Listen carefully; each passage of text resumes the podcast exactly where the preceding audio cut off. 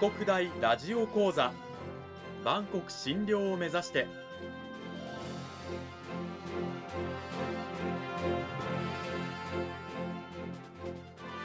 番組タイトルにある万国診療とは世界の架け橋を意味する言葉です。この番組はアジアの十字路に位置するここ沖縄にある沖縄国際大学で日々どのような研究や教育が行われているのかを発信していく番組です。案内人はラジオ沖縄アナウンサー小橋川響が務めます。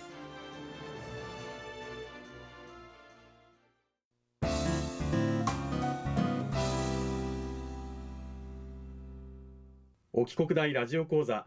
今週から2週にわたって沖縄国際大学経済学部地域環境政策学科の山川彩子先生を迎えてお送りします。山川先生よろしくお願いします。お願いします。今週の講義タイトルは沖縄を取り巻く海岸環境サンゴ礁から砂浜までということなんですが内容に入っていく前にあのまず山川先生自己紹介をお願いしてもいいですか？はい。えーと、私はあの山川彩子というね名前で山川という名字なんですがあのよく沖縄の出身かって聞かれることも多いんですが、はい、えーと、内地の東京都の、えーと、出身で、うん、はい、大学進学のために琉球大学の理学部海洋自然科学科に進学するために沖縄に参りました。はい、あの東京出身で琉大に進学されたというね経歴があるということなんですが、はい、なぜ琉球大学だったんですか？はい。もともと住んでたところには全く海がないような環境だったんですけれども、うん、あの高校の時のと生物部の合宿で千葉の館山という海に行きまして、はい、そこでまあ見たあの色とりどりの綺麗な魚というのを、うん、あの一年中見れたらなというのであの沖縄に、えー、行きたいと思っても決めました。あの千葉の館山の方で色とりどりの魚を見たということなんですけど、はい、千葉の大学ではなく沖縄だったのは。そうですね。あのやはりあのこの綺麗な熱帯魚、まあ、っていうのは千葉で見れるような魚というのは、うん、あの黒潮っていう大きな流れに乗ってきて夏の間に、えー、流されてやってきてその後冬は全部寒くて死んでしまうっていうようなそうなんですか。はい。えー、ということをまあ知りまして、うん、そうするといつでも見るにはその黒潮の源である沖縄、うん、日本だとそうですよね、はい、沖縄国際大学には2007年からということで、はい、それからもう10年以上学生の指導に当たっていると。はい、そうですね。うん、あの龍大でえっ、ー、と二枚貝について、えー、研究した後、あの沖縄の環境調査会社民間のところで、はい、はい、あの3年ほど勤めさせていただきましてその後また龍大で、えーと、研究をした後に、うん、えー、沖国大の経済学部に、えー、参りました。うん、で現在沖国大ではあの山川先生どういったことを研究テーマにされていらっしゃるんですか？はい。あのやはりもともと海の生き物を研究したいということで沖縄にやってまいりましたので、うん、えっと、それはもう変わらず、えっと、沖縄の砂浜や干潟やあとサンゴ礁などに、えー、生息している貝類。まあ、うん、特に私の専門は、まあ、二枚貝といってアサリみたいに貝殻が2枚あるタイプの貝について、うん、えー、研究を行っています。あの色とりどりの鮮やかな魚に魅了されて沖縄にやってきて、はい、貝に行き着いたんですか？そうですね。はい、あの見るのはやはり美しくて綺麗なんですけれども、うん、研究対象としては、うん、魚はちょっとっていう。魚ではなく貝がいいと、はい、そうですね。はい、うん、学生にはどういった講義を指導されていらっしゃるんですか？はい。沖縄国際大学であのあまりね、えー、海の生き物の、えー、講義っていうのはイメージないかもしれないんですけれども。ちょっと理系っぽいですよね。はい、えー、そうなんですよ。で私の、えーと、持っている、えー、講義の方ではこういった海の、えー、海岸環境を、えーと、学んでいく講義を、えー、行っています、うん、海岸環境すごくこう大きいこうねイメージが、はい。ね、言葉だといろんな環境あると思うんですけれども。そうですね。やっぱりこうイメージとしてはあの沖縄の場合だったらサンゴ礁とか、うんうん、ねあのすごくあのイメージしやすいと思うんですが、えーと、もちろんサンゴ礁も大事なんですけれどもと内側にあるもっと私たちの生活に近い陸地部分に近い海岸環境っていうところを授業ではよく学生の皆さんに、うん、あの分かってもらいたいなと思ってお話ししています。サンゴ礁の内側って言いますとやはりあのちょっと浅いエメラルドグリーンの伊能を思い浮かべるんですが、はい、まあ、もちろんそこもそうなんですけどまずは一番陸地に近い白い砂浜ですね、はい、はい、砂浜環境っていうのは実は内地の砂とは全く違う出来方をしてまして、はい、サンゴの、えーと、死んだサンゴの枝が細かくなったもの。とあと例えばあの貝殻が細かくなったもの。ということで、はい、うん、沖縄の砂浜はあのそういうふうな生物由来って言われる、うん、あの砂浜なんですね。ものすごい量の生物のまあ死骸と言ってもいい。はい。うん、でこの砂浜から、はい、まあ実際浅い海に入っていくわけですよね。はい、そうですね。うん、まああの砂浜って実は最後の砦みたいなところがありまして、はい、例えばその波浪をえー、抑える波を抑える最後の砦が砂浜になります、はい、サンゴ礁がね、えーと、ガードしてるというのはよく皆さん知ってると思うんですが、はい、砂浜がなくなっていくってなるとあの最後にこう陸地に影響がものすごく出ますので実は砂浜もそういうふうな波のエネルギーを和らげる陸地を守るという、えーと効果があります。確かにあのむき出しの岩なんかがあるところは波で削られたりしてますけど、はい、砂浜はそれを吸収している。はいそうです、うん、その通りです。その他にはあのサンゴ礁内ってどういう環境があるんですか、はい、はい、次にあの連続した環境として干潟という場所があります。やはりイメージとしてはあの合わせ干潟とかね、はい、あのあると思うんですがあの見た目は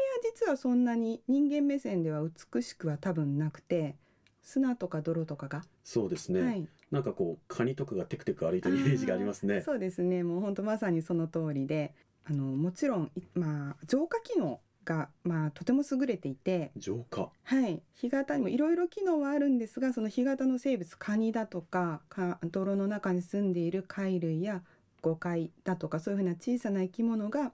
砂を食べたりすることで、陸から流れ出た、まあ、汚れですね。有機物。それをまあ餌として食べることで泥をきれいにしたりあの水をきれいにしたりっていう役割があります。え干潟というのはそういう浄化機能が高い、はい、持っている浄化機能を持っていると、はい、うん、他にも環境ってあったりします？沖縄の海浅いそうですね。あの干潟からさらにもう少し、えーと、深いところといいますか、うん、少しだけ沖側に行きますと海草藻場という、はいはい、ちょっと聞き慣れないんですがそういった場所があります。いわゆる海藻が生えてる場所っていうことになるんですか？はい、はい、そうです。うんうん、あのまあの陸上植物と全く同じようなタイプの植物が生えているところを海草というふうに言います。はい、実は漢字が違っていて、海草というと海の草で、海藻と言いますと海あ海の藻と書きます。ああ、はい、なるほど、はい、違いますね確かに。はい。ほうほうほう。海草藻場。はい。この場所ってどういう重要性があったりするんですか？機能と言いますか。はい。こちらはですねやはりあの陸上植物と同じ植物が、まあ、ずっと草原のように生えている場所になりますので、うん、もうこちらはやはりあの光合成、えー、機能ですね、はい、あの植物が行うあの二酸化炭素を吸収して、えー、酸素と有機物を生産するっていういわゆる、うん、はい、こういったことがあります。うん。こちらはもういわゆる二酸化炭素を酸素に変える、はい、そうですそうです。そういう重要な機能が持っていると、はい、でそれが海の生物たちにとっても利用できる酸素の提供元、はい、と。い。うそれもそうですしあの海草が生えますと、はい、あの根っこも生えていきますので、はい、あの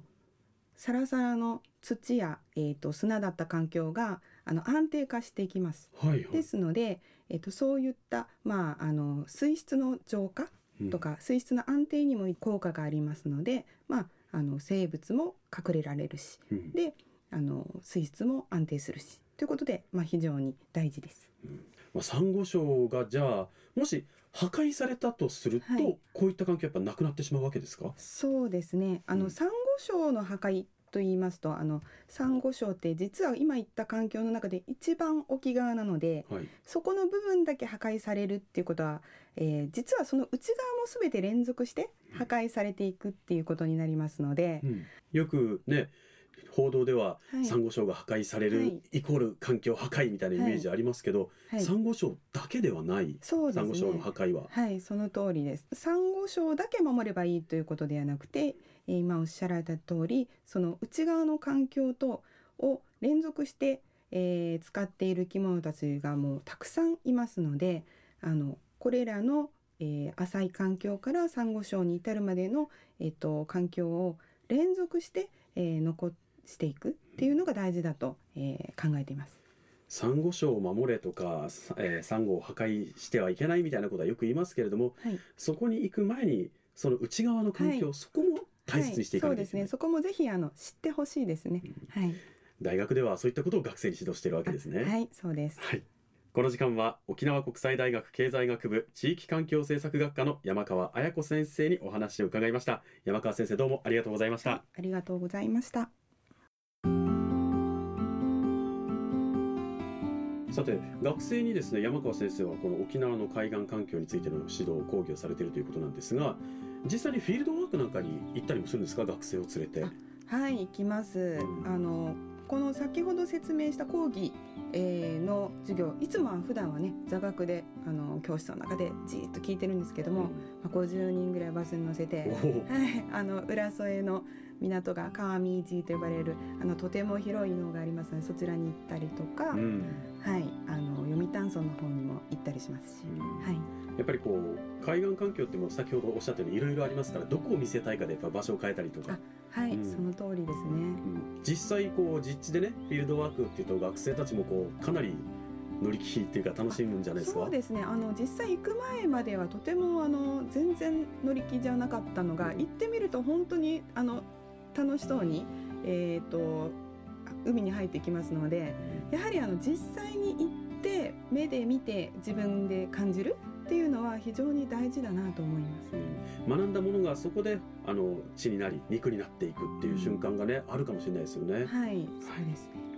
ぜひ山川先生の講義受けてみたい 実地でフィールドワークしていろいろ教えてもらいたいという方は沖国大の山川先生の研究室のドア叩いてみてください。はい、ぜひ山川先生えー、今週はどうもありがとうございました。ありがとうございました。